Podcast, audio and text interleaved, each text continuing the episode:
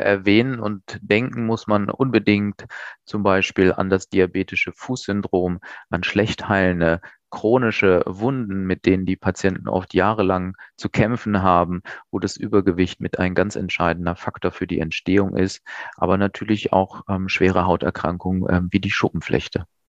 Pralles Leben mit Gewicht. Diese Folge wird unterstützt von Novo Nordisk und mein Weg zum Wunschgewicht.de, der Infoseite für Menschen mit Adipositas.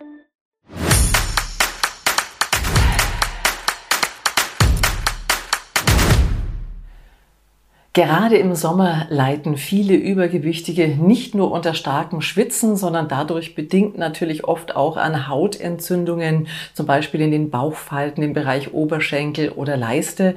Das ist aber nicht das einzige Hautproblem, sondern da gibt es weitaus noch gravierendere Dinge. Ganz genau, Silvia. Viel schwerwiegendere Erkrankungen sind zum Beispiel der diabetische Fuß oder offene Beine.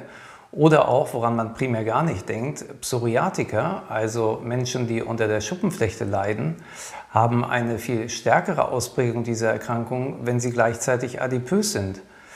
Warum das so ist, wie man das erklären kann, dazu haben wir einen Experten eingeladen und ich begrüße hier mit Professor Hensle. Er ist Facharzt für Dermatologie und geschäftsführender Oberarzt an der Universitätsklinik in Heidelberg. Herzlich willkommen, Herr Professor. Ja, vielen Dank. Ich äh, begrüße auch alle Zuschauerinnen und Zuschauer. Vielen Dank, dass ich dabei sein darf. Grüße Professor Hensel, auch von meiner Seite aus. Ja, jetzt haben wir gerade schon gehört, nicht nur diese Dinge, die wir zuerst auf dem Schirm haben, wenn wir an Übergewicht und, und ähm, Hautprobleme im Sommer denken, die spielen eine Rolle, sondern unser Doc hat es ja gerade gesagt, auch Menschen, die unter Schuppenflechte leiden, sind zum Beispiel dann deutlich stärker betroffen, eben von ihrer Hauterkrankung. Wie kommt das denn? Ja, eigentlich ist die Schuppenflechte ja eine genetische äh, Erkrankung. Also man hat eine genetische Veranlagung, die man äh, mitbringt. Und dann gibt es natürlich viele Umweltfaktoren, die dann dazu führen, ob die Schuppenflechte zum Beispiel überhaupt ausbricht äh, bei jemandem oder auch wie schwer die Schuppenflechte ausgeprägt ist. Und da spielt das Gewicht doch eine nicht unentscheidende Rolle. Das liegt einfach daran, dass Fettgewebe nicht, wie sich das viele vorstellen, einfach eine Art Speichergewebe ist, was man halt mit sich rumträgt, sondern es ist richtig stoffwechselaktiv. Also es ist ein aktives Gewebe, was selbst auch Botenstoffe herstellt. Und nun weiß man schon seit längerer Zeit, dass Fettgewebe vor allen Dingen Entzündungsbotenstoffe herstellt. Und da ist ähm, leider ist es so, dass halt einer dieser Stoffe oder auch mehrere, der TNF-Alpha heißt dieser Botenstoff, der ist mit an der Entstehung der Schuppenflechte beteiligt. Also letztendlich das äh, Fettgewebe produziert Entzündungsbotenstoffe, die die Schuppenflechte dann fördern. Das heißt, wenn ich als Laie kurz zusammenfassen darf, ähm, habe ich das richtig verstanden? Die Schuppenflechte und das Übergewicht sind eigentlich zwei unterschiedliche, ich sag's mal, Baustellen. Aber wenn ich an einer Schuppenflechte ohnehin schon erkrankt bin, dann verschlimmert quasi das Übergewicht nochmal die Erkrankung. So ist es. Also es ist auch nicht ähm, garantiert, dass wenn ich dann ein Normalgewicht erreiche als Betroffener, dass meine Schuppenflechte dann komplett verschwindet. Aber die Beobachtung ist doch, dass sie viel, viel weniger schwer ist und man natürlich dadurch dadurch dann auch weniger Medikamente verbraucht. Und beim diabetischen Fuß, wie ist da die Erklärung? Warum heilen die Wunden allgemein bei Adipösen deutlich schlechter? Ich habe das früher erlebt, bis hin zur Amputation kann das ja führen, Fußunterschenkelamputation, also ganz grausame Entwicklung. Wie kann man das erklären und kann man das heutzutage besser therapieren? Kann man die Zahl oder die Gefahr von Amputationen verringern heute? Ja, der Zusammenhang ist sicher noch ein bisschen komplizierter als gerade bei der Schuppenflechte und äh, dem Fettgewebe. Hier geht der Mechanismus eigentlich über den Typ 2 Diabetes. Also wenn jemand sehr übergewichtig ist und über längere Zeit dann kann das Insulin, was ja ausgeschüttet wird, um den Blutzucker dann abzusenken und den Zucker in das Gewebe zu transportieren, aus dem Blut heraus in die Zellen, dann wirkt das Insulin nicht mehr so gut. Man spricht von der Insulinresistenz. Also das Insulin ist zwar da im Blut, aber es hat die Wirkung nicht. Und ähm, man weiß nun, dass ähm, verschiedene Schäden in den Geweben einmal durch das hohe Insulin, aber natürlich auch durch den hohen Zucker bedingt sind. Und da ist bei dem diabetischen Fuß zu nennen, dass einmal ähm, die Nerven geschädigt werden, vor allen Dingen die Nerven für das Gefühl. Also eine Polyneuropathie stellt sich ein, eine diabetische Polyneuropathie. Die Menschen haben in den Füßen Gefühlsstörungen.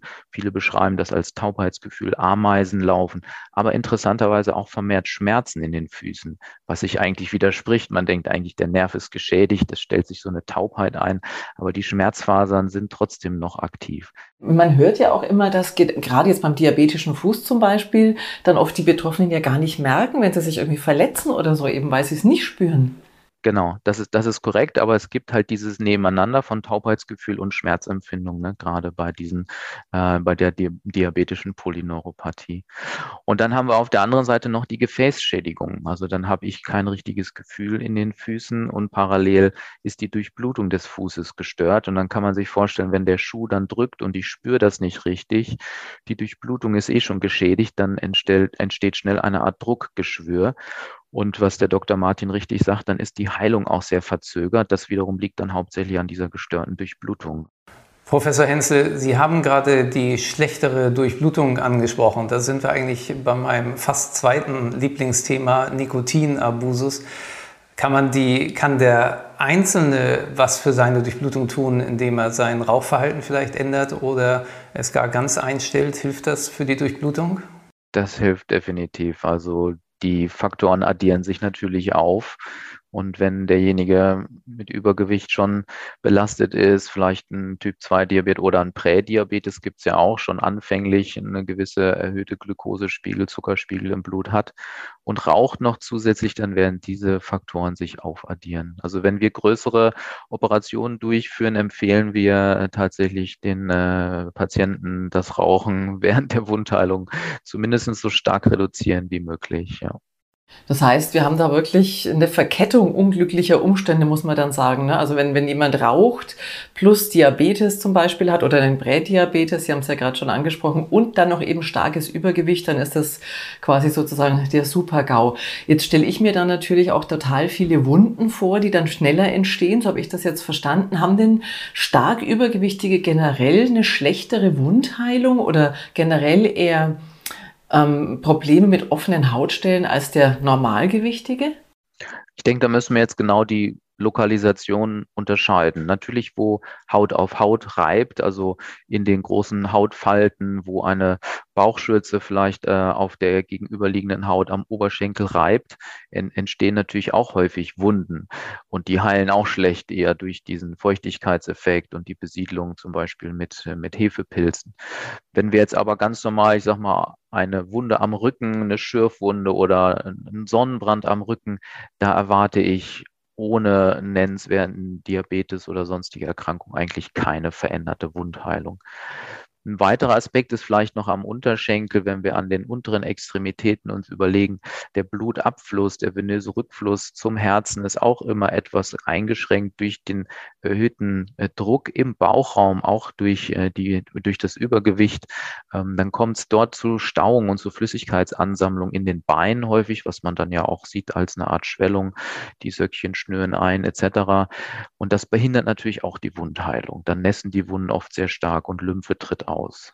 Aber wie kann man den Betroffenen dann helfen? Ich weiß, unser Doc, der würde jetzt sofort sagen, abnehmen, Sie wahrscheinlich auch. Das ist sicherlich auch das Vernünftige. Aber das geht natürlich nicht von jetzt auf gleich. Und ich stelle mir bei Patienten vor, die vielleicht 100, 150 Kilo oder mehr wiegen. Selbst wenn man da ein paar Kilo auf die Schnelle schafft, das ist wahrscheinlich, das reißt vermutlich nicht raus. Wie kann ich denn den Patientinnen und Patienten da helfen? Also du wirst lachen, da kann ich äh, mal was einwerfen, weil du mich gerade reingebracht hast ins Spiel. Also auch ich kenne das Problem als Radfahrer, wenn, was Professor Henzel gerade angesprochen hat, wenn Haut auf Haut reibt.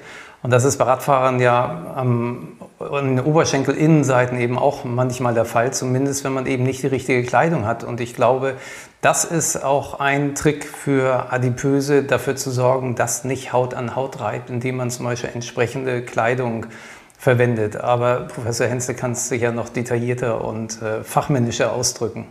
Ja, ganz, ganz richtig. Definitiv eng anliegende Kleidung, Mikrofaserkleidung, die halt verhindert, dass Haut auf Haut liegt, dass quasi noch eine Stoffschicht dazwischen liegt, die ein bisschen Feuchtigkeit aufnehmen kann. Oder wir empfehlen ähm, so weiche äh, Fließkompressen heißen die, also Fließ mit V-L-I-S geschrieben, die nehmen sehr gut äh, Feuchtigkeit auf, dass man die in so eine Bauchfalte einlegt, äh, dass Feuchtigkeit aufgenommen wird. Und natürlich die Hautschutzcremes, die es gibt, die halt nicht so fettig verschließend sein sollten, sondern den Hautschutz gewährleisten und trotzdem noch atmungsaktiv sind.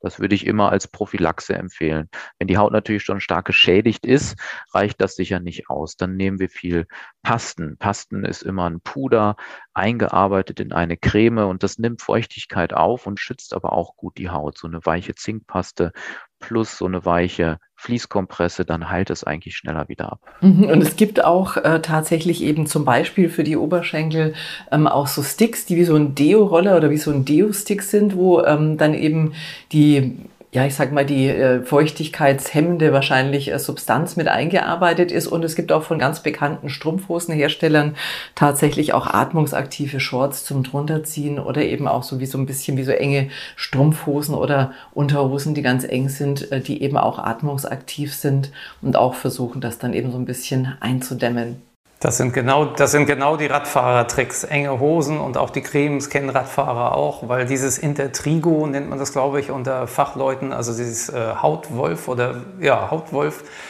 Ja, die Intertrigo ist eigentlich ja in so einer feuchten Kammer, also in so einer Hautfalte, Feuchtigkeit plus Hefepilzen, also Candida, aber auch viele äh, Hautbakterien, die sich dann vermehren. Also es ist eigentlich eine Mischinfektion plus dieses Wundsein.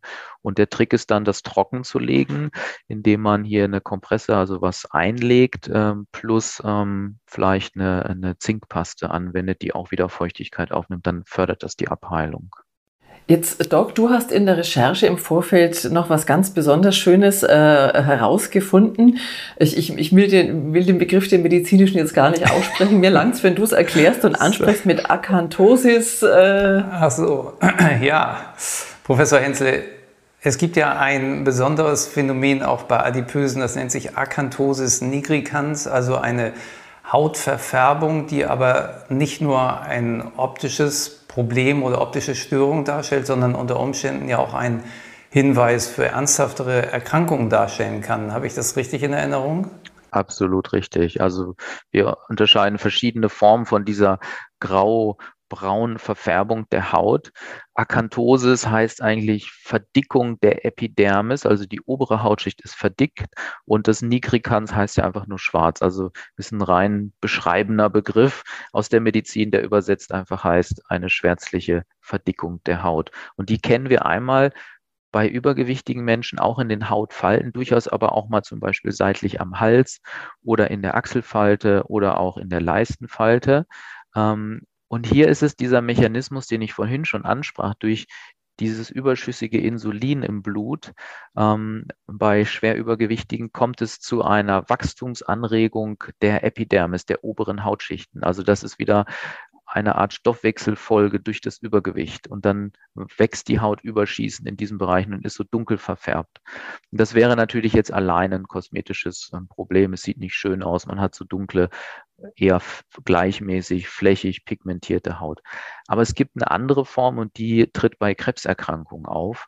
Das ist die Acanthosis nigricans. Und dann kommt noch der Zusatz maligna dazu für den Hinweis, dass es eine maligne Erkrankung im Hintergrund gibt.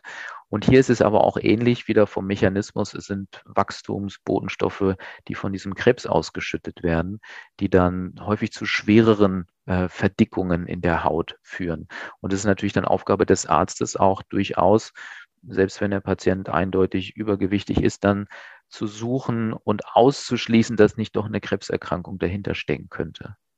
Wie, wie kann man die Diagnostik, wenn Sie es kurz in zwei Sätzen vielleicht für uns zusammenfassen würden, wie würde die aussehen? Und Sie müssen tatsächlich eine Bildgebung machen. Also Sie müssen den Patienten in der Regel für die häufigsten Tumoren untersuchen. Also Sie müssen zumindest ein Röntgenbild der Lunge dann machen, um zum Beispiel ein Lungenkarzinom auszuschließen und dann einen Ultraschall der Bauchorgane. Das wäre so das Einfachste, was man als kleines Screening, wie wir das nennen, machen würden.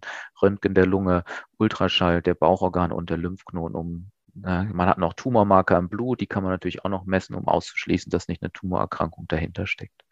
häufig, also meistens findet man Gott sei Dank natürlich nichts. Wenn derjenige äh, ein BMI über 30 hat, äh, dann ist das ja schon eine Erklärung, äh, die, die zutrifft, aber dann sollte man das andere trotzdem ausschließen. Ja.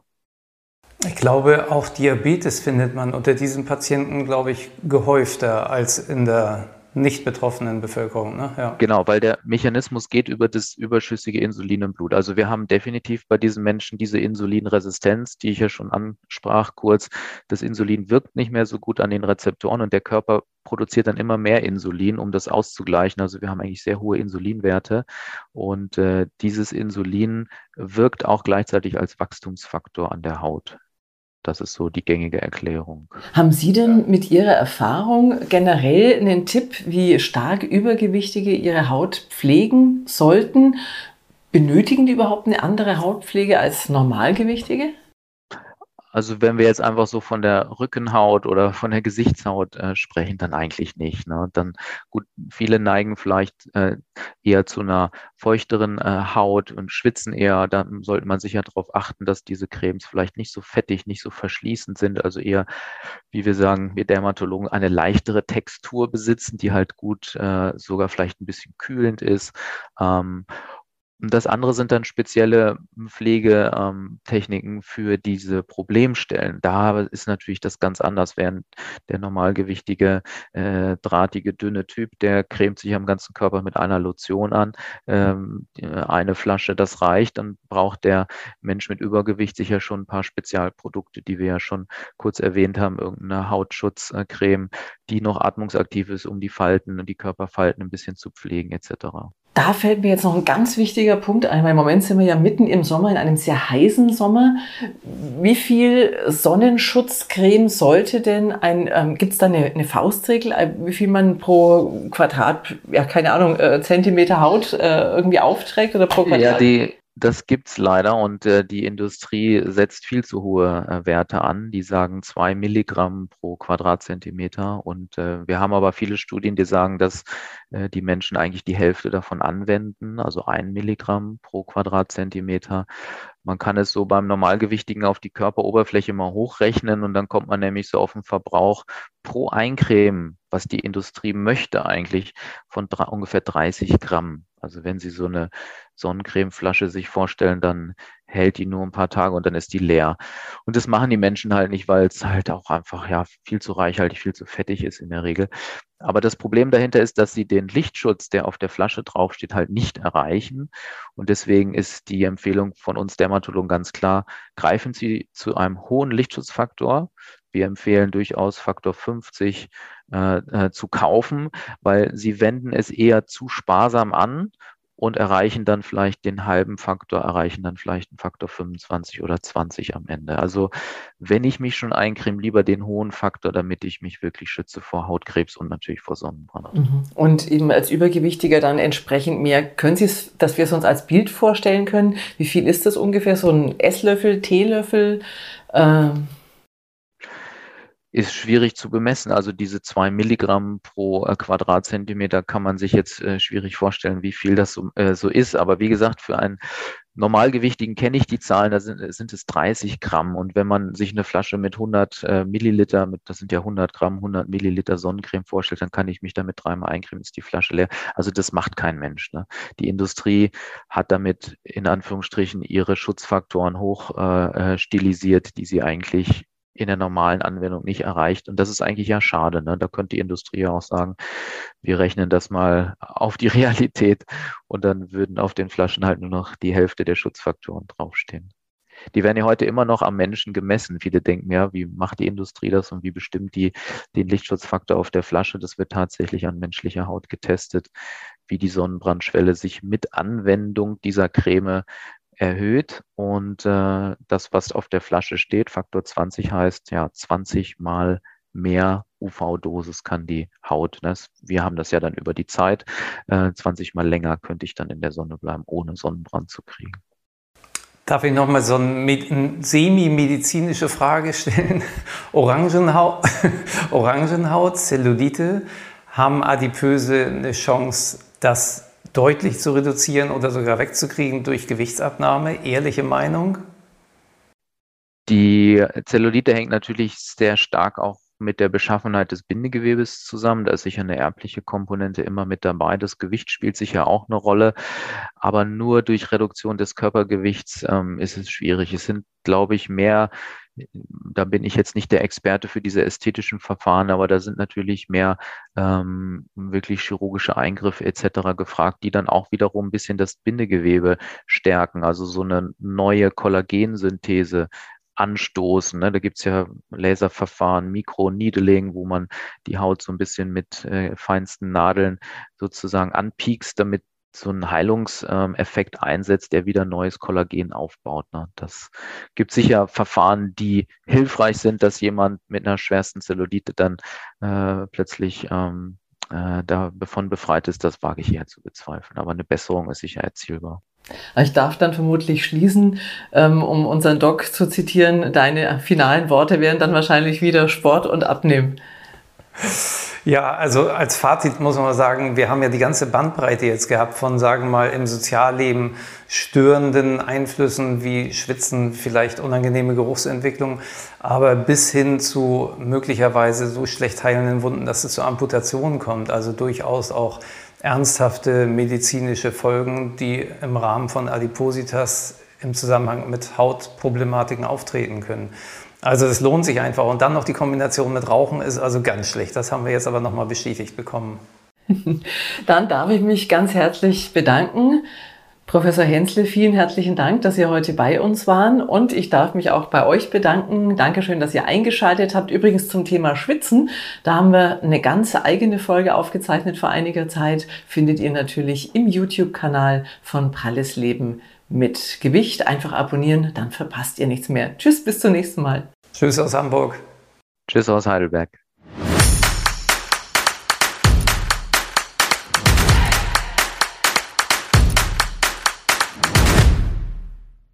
Pralles Leben mit Gewicht. Diese Folge wurde unterstützt von Novo Nordisk und Mein Weg zum Wunschgewicht.de, dem Infoportal für Adipositas Betroffene.